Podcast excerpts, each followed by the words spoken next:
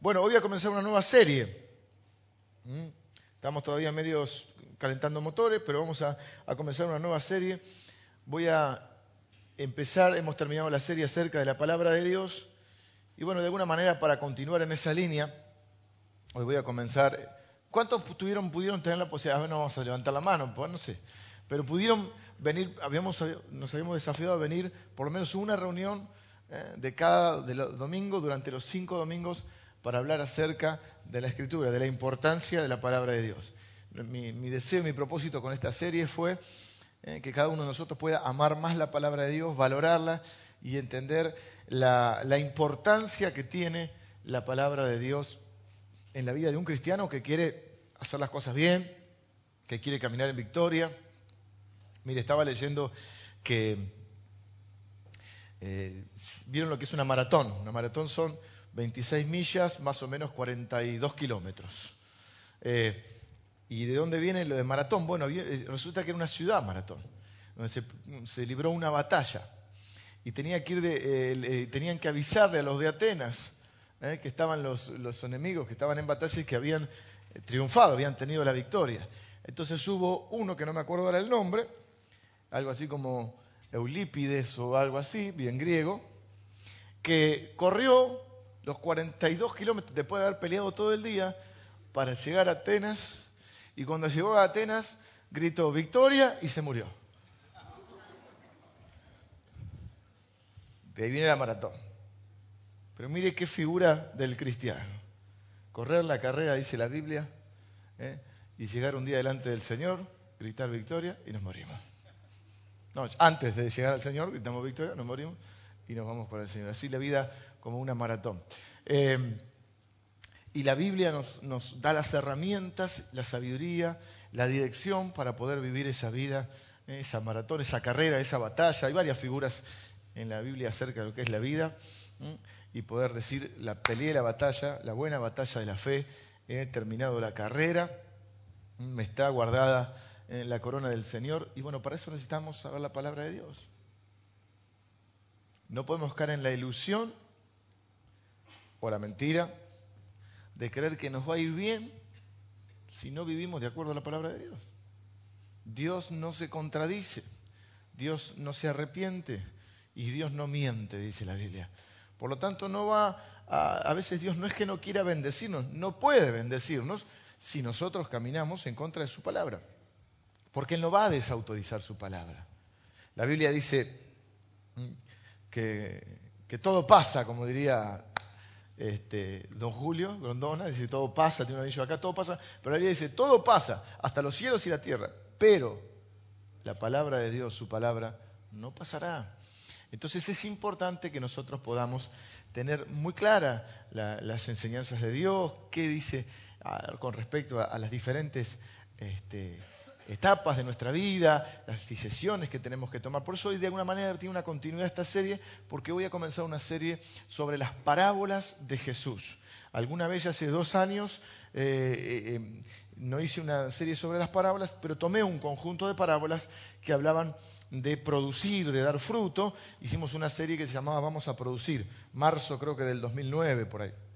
No voy a tomar las mismas parábolas para no repetir, es una serie nueva, no estoy repitiendo ni refritando una serie ya predicada. Es una serie nueva que comienzo hoy y, esta serie se llama Pequeñas historias ¿eh?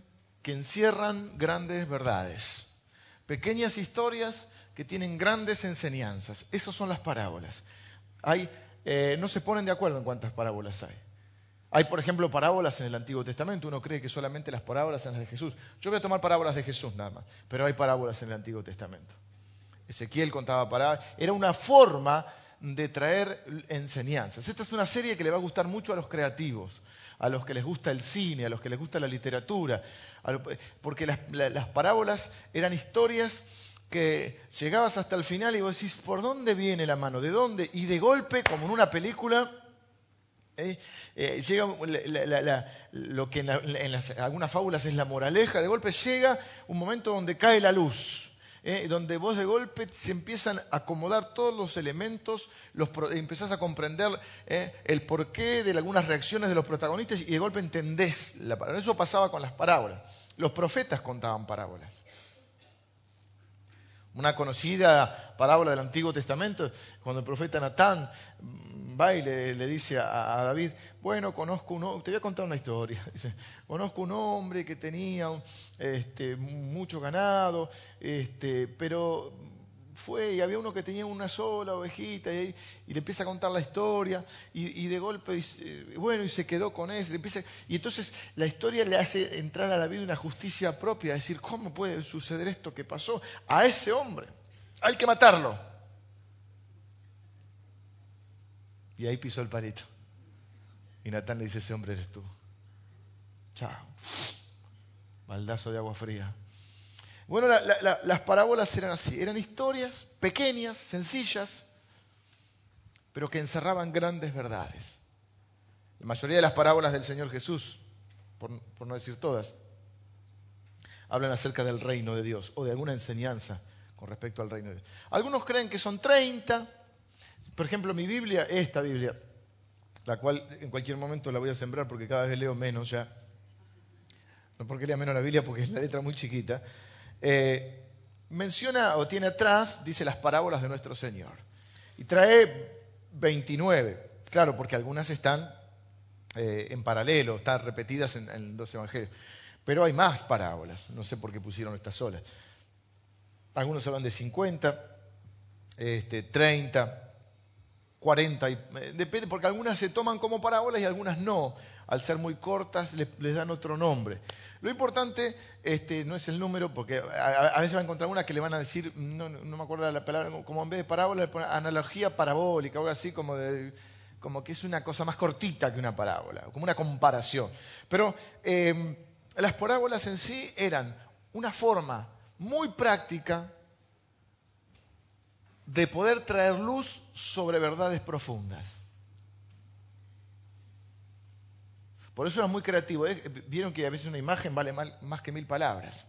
Y entonces, eh, eh, a través de una historia se podía revelar un... Incluso la Biblia habla de que en las parábolas Dios escondió antes de la fundación del mundo misterios y verdades acerca del reino de Dios y de Él. Por eso cuando Jesús contaba las parábolas, les dice a los que estaban ahí, ustedes no se dan cuenta, ustedes son benditos, porque aquí, dice, los profetas, los patriarcas, desearían estar sentados acá escuchando estas parábolas.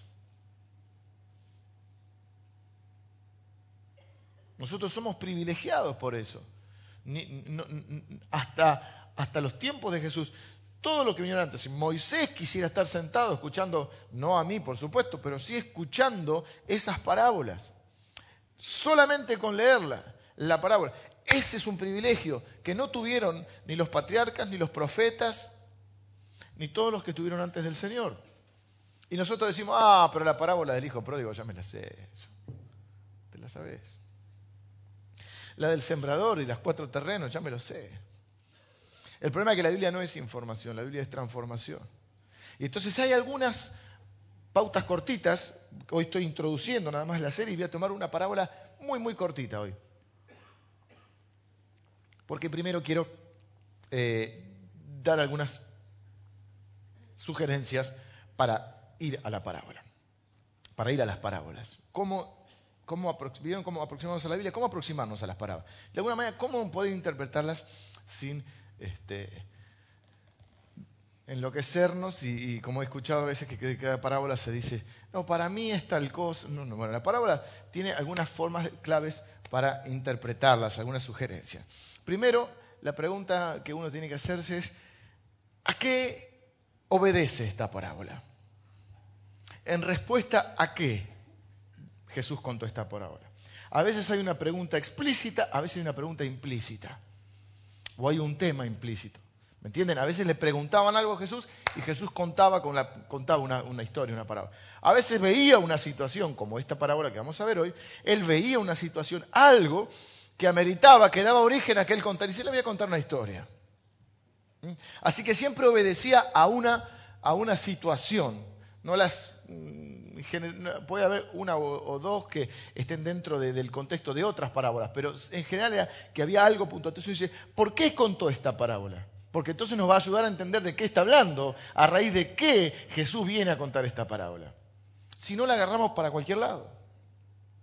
Segundo, segundo punto importante. ¿Cuál es la verdad central de la parábola? ¿Cuál es la enseñanza que Jesús quiso dar? No la que a mí se me ocurre, no, no la interpretación, porque a veces tenemos esa tentación, y sobre todo los predicadores, de buscar decir algo novedoso. Decir algo que la gente diga, ah, ¿cómo sabe este hombre? ¡Qué revelación! Y en pos de decir algo nuevo, decimos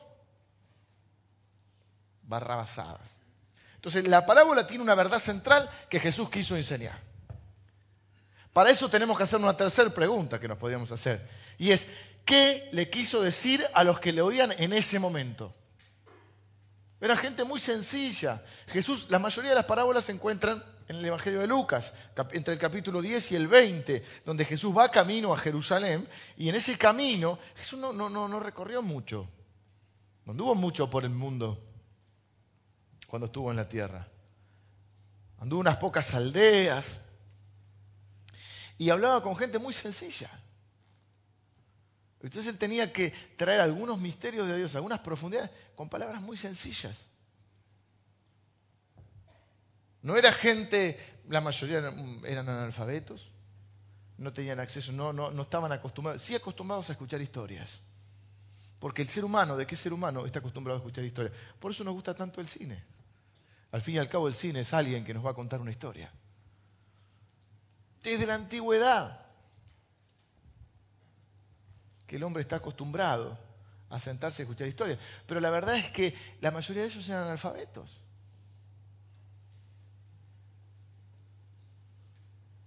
No estaban acostumbrados, entonces no podía ir a, traer, no, no, habían ido a una escuela dominical, como se decía antes, escuela dominical. No estaban acostumbrados a escuchar una prédica. Entonces era gente muy, muy sencilla. Entonces, cuando uno va a, a encontrarle el sentido a la parábola, lo que tiene que preguntarse es, ¿qué le quiso decir Jesús a esa gente? Otra pregunta muy importante es no solo qué me quiere decir a mí, sino qué quiere Dios que yo haga con esto. ¿Qué respuesta espera de Dios? No, ¿qué respuesta espera Dios de mí a través de esta historia? Es decir, ¿qué me quiere decir? Porque Dios habla y el hombre responde, reacciona. ¿Qué me quiere decir Dios?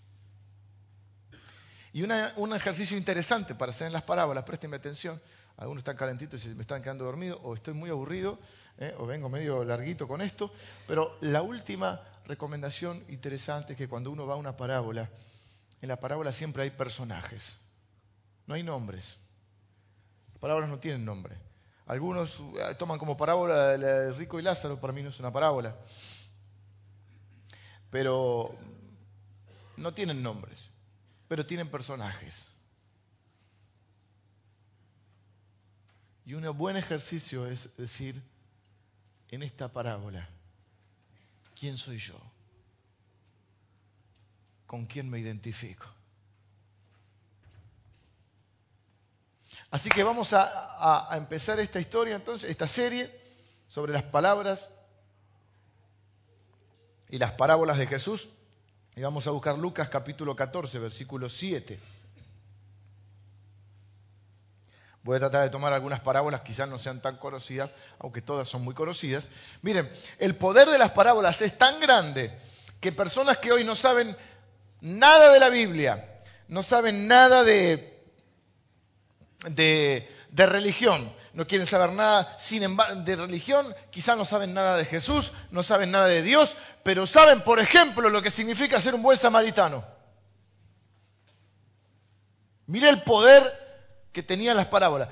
Puede agarrar usted a alguien que hoy hasta rechace la religión, rechace a Dios, no quiera saber nada. Sin embargo, usted le pregunta, ¿qué quiere decir ser buen samaritano? Y va a saber lo que es. Y el buen samaritano es una parábola que contó Jesús.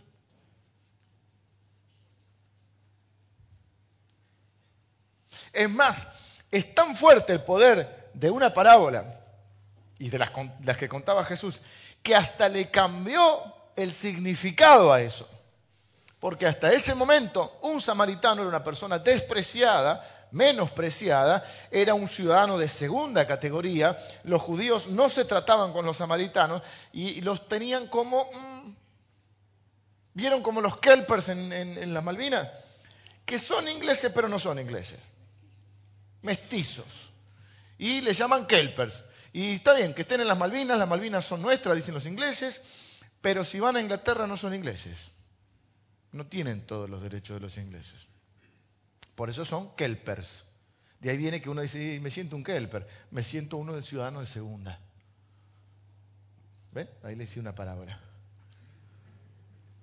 Pero el poder de una parábola hace que Jesús transforme en un ser medio despreciado por su origen, ¿no? Un samaritano en que alguien hoy diga, o no, cuando alguien habla de alguien y dice, fulano es un buen samaritano, está haciendo un elogio. Espero que conozcan la parábola del buen samaritano. Es el único que se, dignó ayudar al que estaba herido por los ladrones, lo habían tirado ahí, pasó un sacerdote, pasó no sé quién, quieren pasar, pasaron todos los, eh, importantes, los religiosos, no, le dieron bolilla, pasa un samaritano, lo levanta, lo cura, lo lleva a una posada, deja pago este, para que lo cuiden y cuando vuelva dice, si falta algo lo pago cuando vuelva. La figura del Señor terrible ahí también ahí. Pero miren lo que es el poder de, las parábolas. Que hasta hoy le podríamos decir a cualquier persona medianamente este, que alguna vez haya leído algo, que, esté en el mundo real, sabe lo que significa ser un buen samaritano. El poder de una historia contada por Jesús hace dos mil años en una tierra lejana, en un pueblito, donde cuánta gente podía haber. Jesús no salió de un territorio muy pequeño, iba a pie. Su, ministerio terrenal, su, vida en la tierra fueron 33 años. Su ministerio empezó a los 30 y terminó a los 33, tres años. ¿Cuánto pudo recorrer? Y hoy vamos a hacer una parábola que nos va a gustar y a medias. Es una parábola es dura, es dura esta parábola, pero bueno, es, para nuestro bien. Dice, observando eh, versículo 7, ¿qué hora es? ¿Cómo estamos con el tiempo? ¿Las 11 tienen ustedes? Sincronicemos. 11, bueno, vamos bien entonces. Estamos mal, pero vamos bien. Observando cómo escogían los primeros asientos a la mesa, ¿de quién se está refiriendo? Se está refiriendo a, a, los, a los judíos de la época, ¿no? Este, si uno lee un poquito antes, a veces está bueno para entender el contexto. A Jesús lo habían invitado a comer a la casa de un gobernante, que era fariseo, o sea, religioso.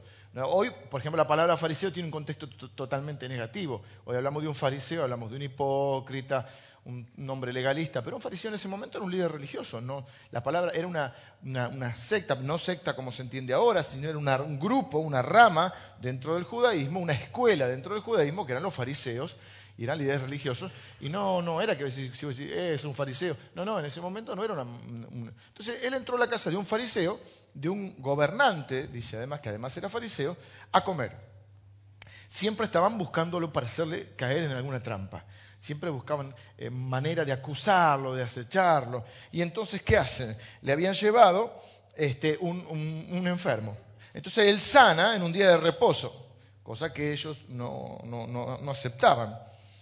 Este, y entonces, bueno, ahí él también da una historia, dice que si a usted se le, se, cae un asno, un buey, este, ¿quién no va a ir a un pozo? ¿Quién no lo va a ir a sacar porque sea de reposo? Bueno, porque sea día de reposo. En medio de eso, o sea, en la cena, él observa cómo todo el mundo se mata por los primeros lugares.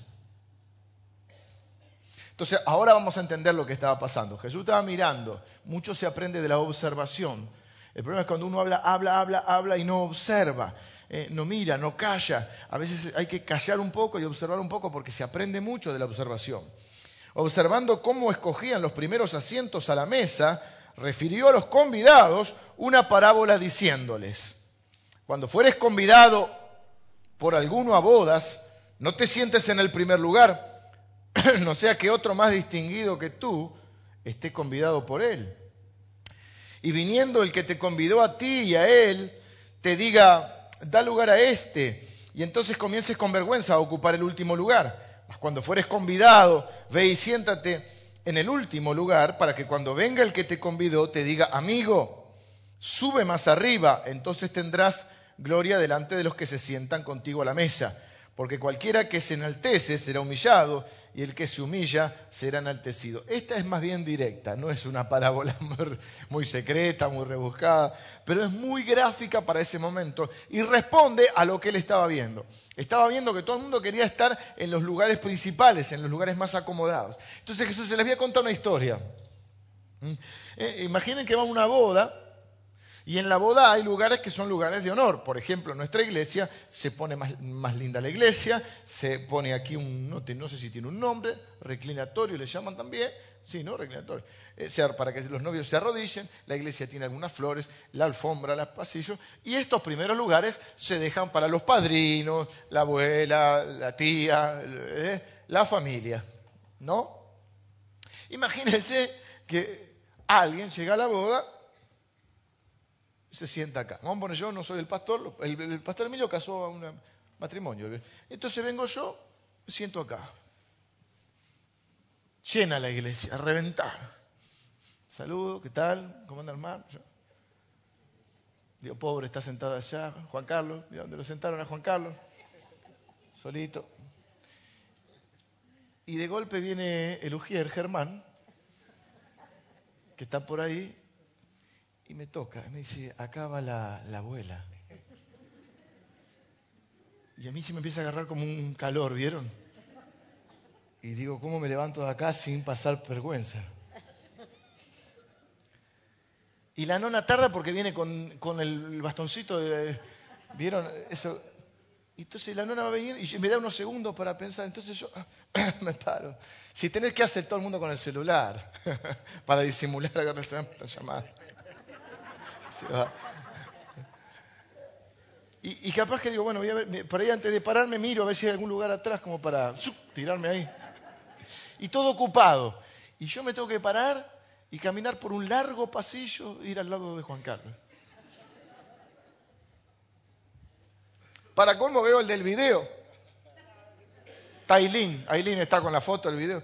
Y digo, o sea, todo el mundo que vea el video de casamiento va a ver cuando yo me paro y me dice, mirá el desubicado. El desubicado se sentó donde se tenía que sentar la nona. Y la nona hace su entrada triunfal.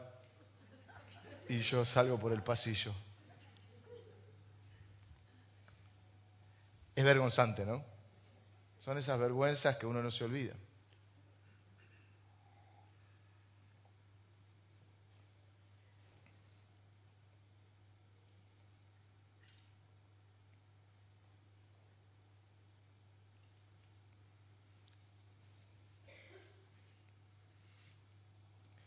Esta parábola habla, parábola habla sobre el orgullo y sobre la humildad. Alguno puede decir, usted está hablando de la señal de la humildad eh, desde ahí, desde, parado desde ahí arriba, hablándole a toda la gente. No. Vamos a, pensar que hoy obviemos esa obviedad este, y vamos a pensar que el que nos habla es el que se fue por el pasillo, filmado por Ailín, a sentarse con Juan Carlos. Vamos a pasar de ese lado, porque esto es algo que no es una enseñanza de hoy, es una enseñanza que tenemos que hacer todavía. No es que se alcanza la humildad. El orgullo se alcanza al todo, rápidamente. Pero la humildad es algo que uno tiene que ir generando y tiene que ir manteniendo. Y esta palabra nos habla del, orgullo. Ahora vamos a hacer una encuesta un rato para ver si somos orgullosos o no. Eh, el orgullo, dijo San Agustín, escuche esta frase. San Agustín dijo que el orgullo es una madre embarazada de todos los otros pecados. El orgullo es el pecado por excelencia de Satanás. La Biblia dice que se enalteció, se envaneció el corazón de Satanás. Se rebeló contra la elección de, Cristo, porque él, él era un ángel de luz. El orgullo es querer estar en un lugar y no en el lugar que deberíamos estar. Es un tema de lugares. de qué lugar queremos ocupar. Y la, la humildad justamente es aceptar el lugar que nos corresponde. El peligro que se vive hoy y que hay que tener cuidado es con el tema de la famosa autoestima. Porque hoy nos hacemos un culto a la autoestima, aún los cristianos. Lo que pasa es que vos no tenés autoestima. Lo que pasa es, porque para alcanzar el éxito en esta vida hay que tener autoestima. Porque tú puedes. Jesús dijo, separado a mí, ustedes no pueden hacer nada. El problema hoy es este. Yo no digo que, no es, la Biblia dice que hay que tener un correcto, una correcta apreciación, estoy trabado, y apreciación de sí mismos. Nadie dice hay que pensar de sí con cordura. Ni muy muy ni tan tan. Ni mucho ni poco. Ni fu ni fa. Pero es un peligro que se esconde detrás de este concepto humanista y de autoayuda, del cual se escriben un montón de libros, ¿eh? un concepto humanista donde vos te tenés que querer. Hablate al espejo y decís, soy lindo, soy lindo, me quiero. Date un aplauso a vos mismo.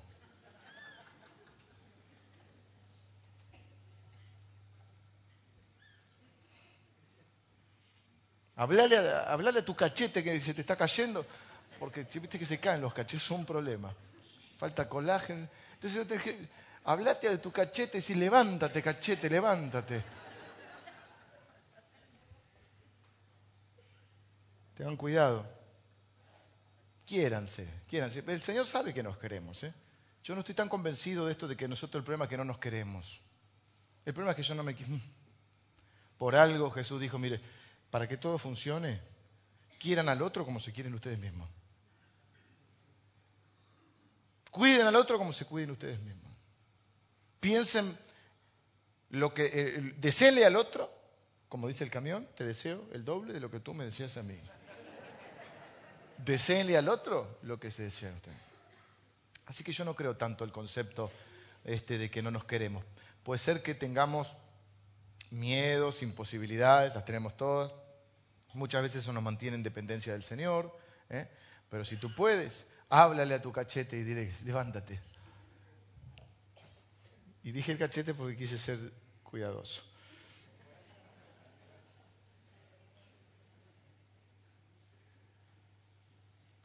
Jesús dice, si empezás por adelante, terminas atrás. Si empezás por arriba, terminas abajo. Acá sería al revés, ¿no? Porque arriba y abajo Tiene un plan Dios. Es que seas humilde. El plan de Dios para nosotros es la humildad, el plan A. Pero el plan B, si no la entendemos, es la humillación.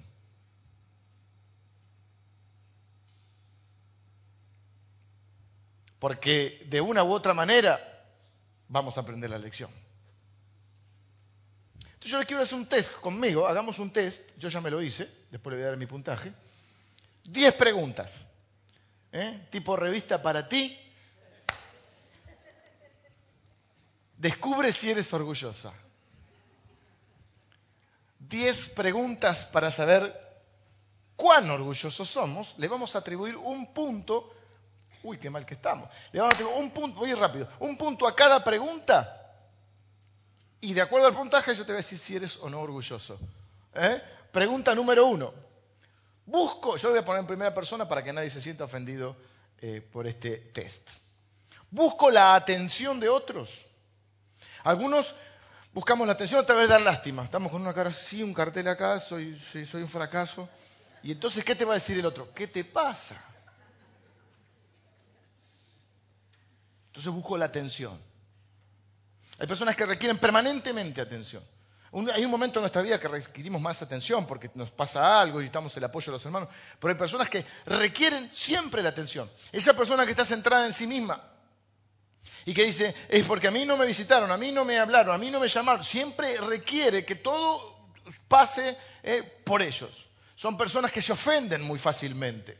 ¿Mm? Otros, otros son el centro de las reuniones el payaso de la fiesta, el gritón, El que exige, el prepotente, el que habla mucho. Una, una, una cita, un joven y una jovencita. Y entonces el muchacho habla, habla, habla de él, habla de él, y en un momento habla y habla, y dice en un momento, dice, bueno, bueno, yo ya hablé mucho, ahora habla vos. ¿Qué opinas de mí? Usted vaya calificando. Segunda pregunta, ¿soy celoso o crítico de la gente que triunfa? No sé cómo lo eligieron a él en vez de a mí. Yo lo haría mejor. Puede ser. Empiece por ser humilde si lo va a hacer mejor. ¿Eh? Seamos realistas, es pura envidia. ¿Somos críticos de las personas o celosos de las personas que tienen éxito, que les va bien?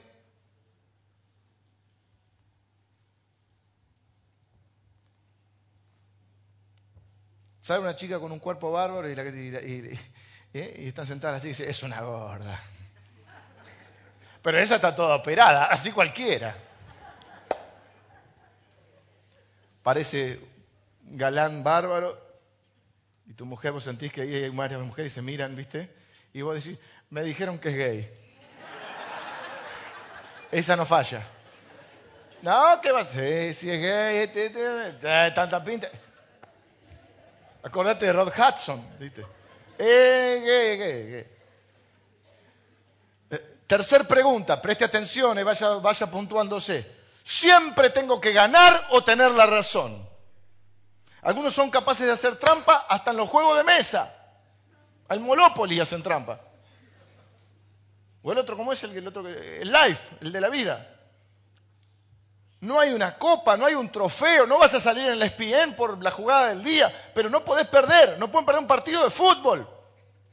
Discuten por si la pelota se fue o no se fue. No pueden perder. No pueden perder una discusión. Hay personas que en el medio de la discusión cambian el argumento porque se dan cuenta que van perdiendo. Entonces ya no se discute para hallar la verdad, se discute para ganar. Eso es lo que pasa mayormente en los matrimonios. No discutimos para hallar la verdad, discutimos para ganar. Entonces si vemos que la conversación no nos está yendo bien, vamos por otro lado. Y entonces cuando ves que por ahí lo que te dijo tenía razón y no lo podés rebatir, decís, pero no me gusta como me lo dijiste.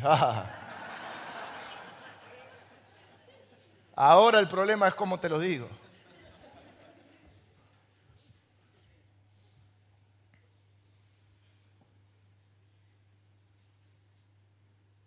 Y esta es parecida, ha establecido un patrón de mentiras. Porque lo que es excusa a veces es mentira. Ha establecido un patrón de mentiras. Mentimos aún en cosas pequeñas, cuidando la imagen, para que piensen bien de nosotros o mal de otros, para que nos veamos mejores que ellos. En esa discusión, a veces no es discusión, pero en esa eh, a veces confrontación de alguna opinión o algo, un hecho, lo disfrazamos, no mentimos, exageramos, lo acomodamos, mentimos, va. Para no decir me equivoqué, tenés razón, lo hice mal. Frases catastróficas para algunos.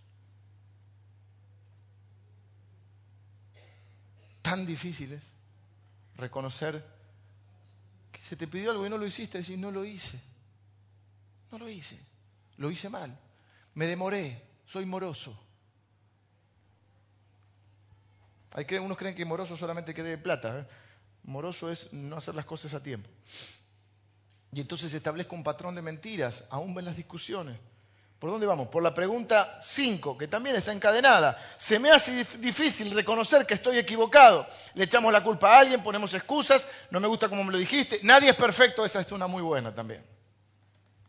Todos tenemos nuestros errores. Es una manera de disculparte y no disculparte. Tan difícil es reconocer que uno se equivoca. Orgullo. Seis, tengo conflicto con muchas personas. Mire, le voy a decir algo. Dos orgullosos, se lo digo por experiencia, dos orgullosos un orgulloso y un humilde, más o menos, pero Jesús era humilde, de verdad, y discutía con los orgullosos, con los prepotentes, un humilde y un orgulloso. Ahora, dos humildes muy rara vez entren en conflicto. Para andar a encontrar dos humildes. Andar a encontrar dos humildes difícilmente.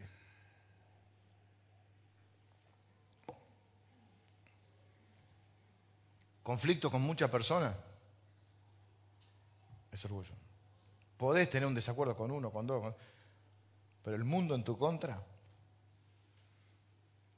Esta, esta, esta es bien, bien, esta es casera. Me adelanto en la fila del súper, del aeropuerto, de la autopista, lo que llamamos colarse. Es una forma de transmitir que yo, mi tiempo, mis ocupaciones son más importantes que las del resto. Creemos que es la viveza argentina. Yo he visto cada cosa increíble. He discutido también porque tengo mi orgullo muy fuerte. Y me molesta mucho. Entonces, estaba una vuelta estaba en un, un país caribeño de vacaciones, tranquilo, hace muchos años, con Lili, no teníamos los chicos todavía todos haciendo la filita como corresponde para hacer el check-in, volábamos de un lugar a otro allí. Así que no, podía yo suponer que estuviese lleno de argentinos, que están por todos lados, pero no los conoce por argentinos muy orgullosos en general. Y entonces viene uno, supera toda la... y se manda el tipo. ¿Y quién saltó? El argentino, o sea, yo. Eus. Aparte, 10 años menos, más violento que ahora, estoy tranquilo, estoy ya viejito. algunos dicen, estabas enojado, vos no me viste enojado. Se da vuelta y ya no más en el tono. No me acuerdo que, que ya dijiste que, tenía que tenías que ser argentino. Le dije. Empezó toda una discusión. Mi mujer ha pasado algunos malos momentos en, mi, pasado porque me, me ponía, tenías que ser argentino. Bueno, creemos que nuestro tiempo vale más que el de los demás. Es una manera de decir, bueno, mira, tus cosas no son tan... Es que yo estoy muy ocupado, todos estamos ocupados. Es que yo tengo problemas, todos tenemos problemas. En el avión hay un pasillito así. Los bolsos que ponen, esa es otra historia que les voy a contar otro día, porque algunos creen que esa es otra parte del orgullo, que nos la pusimos acá. Claro, vení, para no hacer después este, el, que tenés que buscar la valija, la cintita y toda la historia, hay hasta una media valija. Metes una valija así le ocupaste el lugar a todo. Y después querés bajar primero. Te pones a bajar la valija y toda la fila esperándote a vos. Porque vos te paraste rápido. Porque si te quedás sentado después no te paras más. Porque se arma toda la fila. Ganaste cinco minutos, pero le ganaste el lugar a tres, pero no sabés lo que es. En esa filita es una puja por el lugar. Vas al supermercado y te colas, y para que no te reten, haces que hablas por teléfono. Así estoy en el supermercado.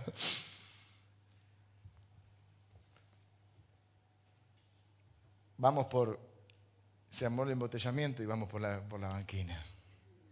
¿Cuántos dicen amén? Yo los conozco, soy uno de ustedes.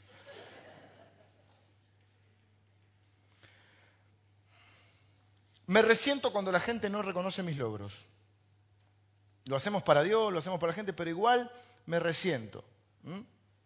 Nadie me agradece, no me honran, no me valoran, ¿eh? no valoran lo que hago. Como no era que solo importa en el momento final cuando el Señor diga bien, buen siervo y fiel, sobre poco has sido fiel, sobre mucho te pondré, no lo haces para el Señor, sí, pero si no me reconocen, me ofendo o me resiento.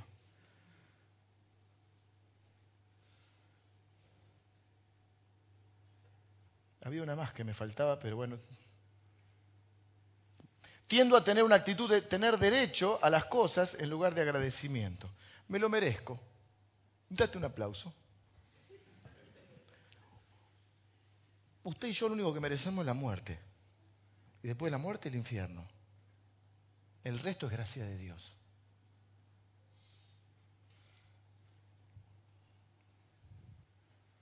Parece que cuando nos dan algo, no decimos gracias porque creemos que no lo merecemos.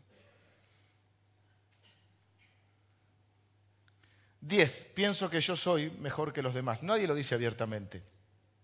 ¿Mm? Pero vieron esa gente que siempre está contando sus glorias y porque yo, yo, yo, parece el yo-yo. El yoísmo terrible. Lo peor es que la persona no se da cuenta y todo el resto no lo soporta más.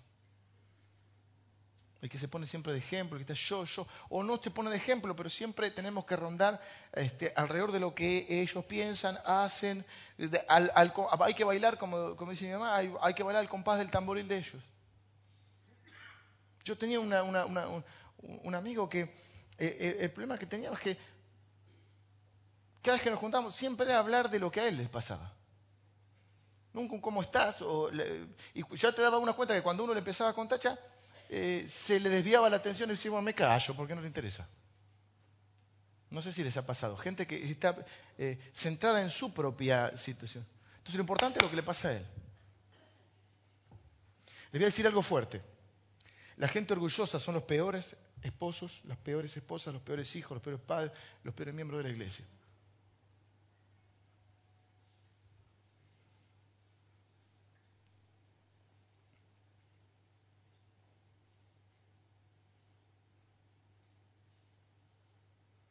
El capitán del Titanic dijo, ni Dios puede hundir este barco. Qué mala idea que tuvo. Tengo que terminar, ¿no? Venga al museo. Todavía no empecé, ¿eh? Humildad y honor. Tengo que. Acá vamos así, rápido. Lucas 14, 11, conclusión de esta parábola, moraleja, si es que la parábola tiene una moraleja, dice, porque cualquiera que se enaltece será humillado y el que se humilla será enaltecido. Juan, eh, Pedro, primera Pedro 5.5 y Santiago 4.6 dice lo mismo. Miren esta frase. Si alguno se puede quedar al segundo, quédese, porque estoy arrancando recién. Aunque ya con los palos que nos dimos, ya es suficiente. Perdón, la calificación. Si le dio de 1 a 10, es orgulloso. Si le dio cero, es el peor, más orgulloso que todo el resto. ¿Cuánto le dio, pastor? A mí me dio como 27.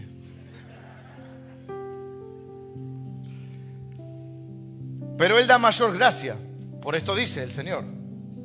Dios resiste, resiste a los soberbios y da gracia a los humildes. Esto lo dice Santiago, el hermano de Jesús, y lo dice Pedro. Pedro también bien dice, humillaos bajo la poderosa mano de Dios para que Dios os exalte cuando fuera tiempo. Miren, tenemos dos caminos, dos formas de vivir, no hay más. O somos humildes o somos orgullosos, no hay otro camino. O empezamos de abajo para arriba o de arriba para abajo. O nos sentamos atrás para que cuando fuere tiempo Dios nos dé el lugar que Él considera que es el, cual podemos ser, en el cual podemos ser útiles, nos dé un, lugar de, de liderazgo, de importancia de, en su reino, cuando Él crea que es el tiempo suficiente, el tiempo adecuado. O sea, nos sentamos con Juan Carlos allá atrás y Marcelo y, esperamos que diga, no, ven, vení, vení, vos sentate acá. O me siento acá y me tengo que ir por el pasillo. Porque el que se humilla será enaltecido, pero el que se enaltece será humillado. Dios resiste a los soberbios y da gracia a los humildes. Y esto no es un sermón de un día, esto es, esto es una, la vida. Hay que ir aprendiendo esto. Porque al orgullo se llega rápido, pero a la humildad no se llega, es una constante. Pero la gente orgullosa es la peor gente para, para, para vivir.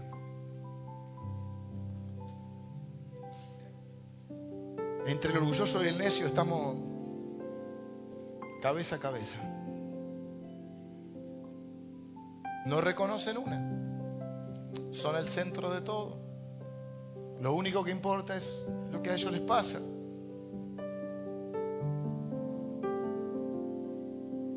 Algunos creen que la humildad es no hacer nada. Bueno, entonces no toca hacer nada para ser humilde. No, no. Es hacer con humildad. Porque a Dios le importa tanto el resultado como el corazón.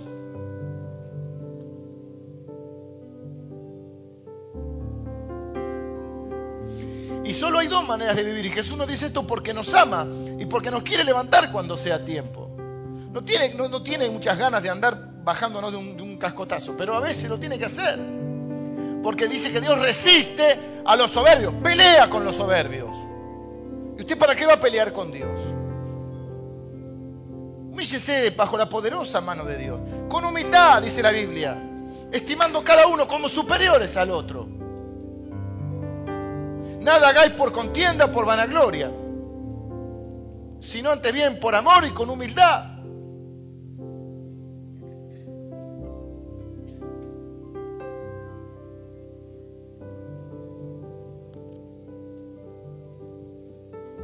Dos proverbios le leo. Antes del, quebrantamiento se eleva el corazón del hombre y antes de la honra es el abatimiento. Otro quiere que le lea dos proverbios. Acuérdense que proverbios son libros de sabiduría. Antes del quebrantamiento es la soberbia.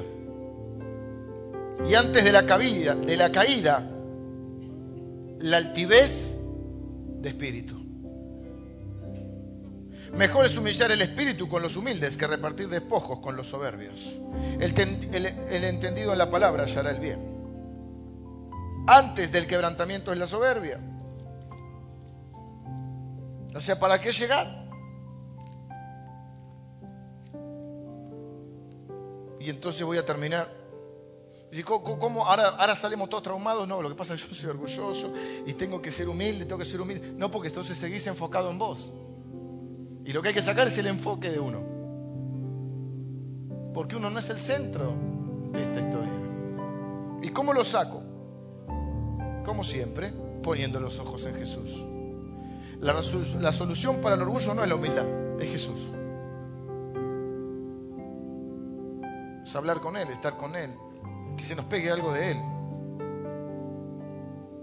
Que mínimamente podamos ser como Él. Filipenses 2 dice, si hay alguna consolación en Cristo, algún consuelo de amor, alguna comunión del Espíritu, algún afecto entrañable, alguna misericordia, completad mi gozo sintiendo lo mismo, teniendo el mismo amor, unánimes, siendo una misma cosa Nada hagáis por contienda o por vanagloria. Vanagloria sabe lo que, ¿no? Antes bien con humildad, estimando cada uno a los demás como superiores a sí mismo. no mirando cada uno por lo suyo propio, esto es lo que hace todo el mundo, sino cada cual también por lo de los otros.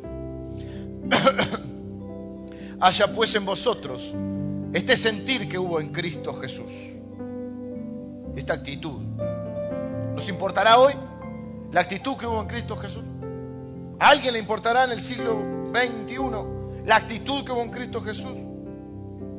El cual siendo en forma de Dios, no estimó el ser igual a Dios como cosa que aferrarse, sino que se despojó a sí mismo, tomando forma de siervo, hecho semejante a los hombres, y estando en la condición de hombre, se humilló. A sí mismo, haciéndose obediente hasta la muerte, y muerte de cruz. Piensa el Dios, Jesús acostumbrado a estar en el cielo, los ángeles cantándole, Dios Todopoderoso. Aleluya, eres digno a venir acá a que cuatro perejiles le griten, crucifícale. Y ocho o cien o doscientos religiosos que crean que, que saben más de la Biblia que Él. Él es la palabra de Dios. Sin embargo, él se humilló. Se despojó de toda esa gloria y se humilló. Por lo cual, Dios también le exaltó hasta lo sumo y le dio un nombre que es sobre todo nombre, para que en el nombre de Jesús se doble toda rodilla de los que están en los cielos y en la tierra y debajo de la tierra, y toda lengua confiese que Jesucristo es el Señor para la gloria de Dios. Jesús hizo el camino, estaba en la gloria, se humilló hasta lo sumo, o se humilló hasta la muerte, y Dios le exaltó hasta lo sumo. Hay dos maneras de vivir. Creyendo que sos la última Coca-Cola del desierto, sentándote adelante, corres un serio riesgo de pasar vergüenza. Que quede filmado en el casamiento de alguien. Cómo tuviste que irte por el pasillo.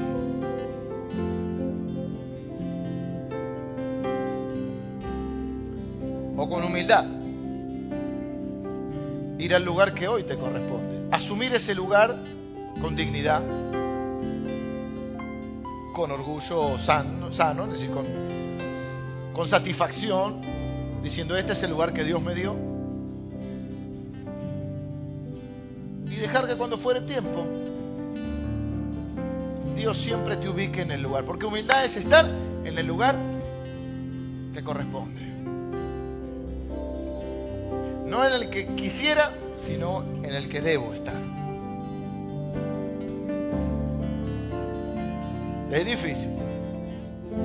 Las encuestas nos juegan en contra. Pero no voy a poner los ojos ahora en, yo, yo, yo, porque ahora yo tengo que ser humilde porque no lo voy a lograr. Voy a poner los ojos en Jesús y a ver si puedo ser como Él. Voy a dejar que Él obre en mí. Porque Dios nos ama. Pero de una u otra manera nos va a enseñar la humildad. Y hay solamente dos maneras de vivir. Usted y yo, los que tenemos un par de años más, cuando hablamos tres, cinco minutos con alguien, ya nos damos cuenta si es orgulloso. Te dice que cuánto tiene, qué tan importante es en su trabajo. Algunos te tiran la historia encima de todo lo que ya hicieron. Te sacan las credenciales, el currículum vitae.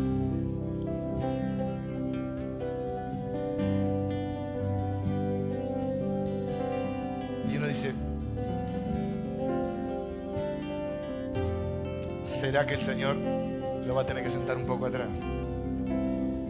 Acuérdense que antes de la caída viene la altivez.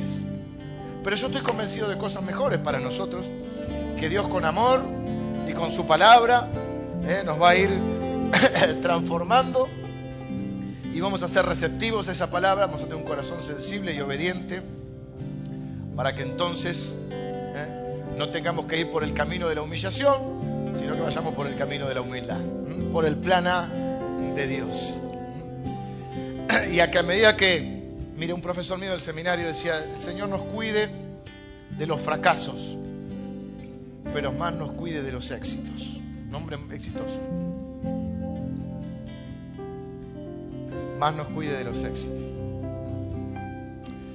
Señor, en esta mañana estoy orando, dándote gracias por tu palabra, por las grandes verdades que, escondiste en estas pequeñas historias, Señor. Eh, yo te quiero pedir que trabajes en mi corazón y en el de mis hermanos, Señor, para que con humildad podamos servirte, honrarte, para que con nuestra vida, Señor,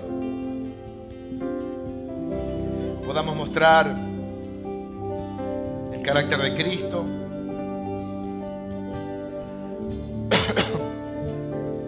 Señor, que no se vea, tan, no, no, se vea tanto nuestro propio yo, sino que se pueda ver el Cristo que está en nosotros, Señor. Que eso sea testimonio para tu honra, para tu gloria, Señor, para que otros puedan conocerte.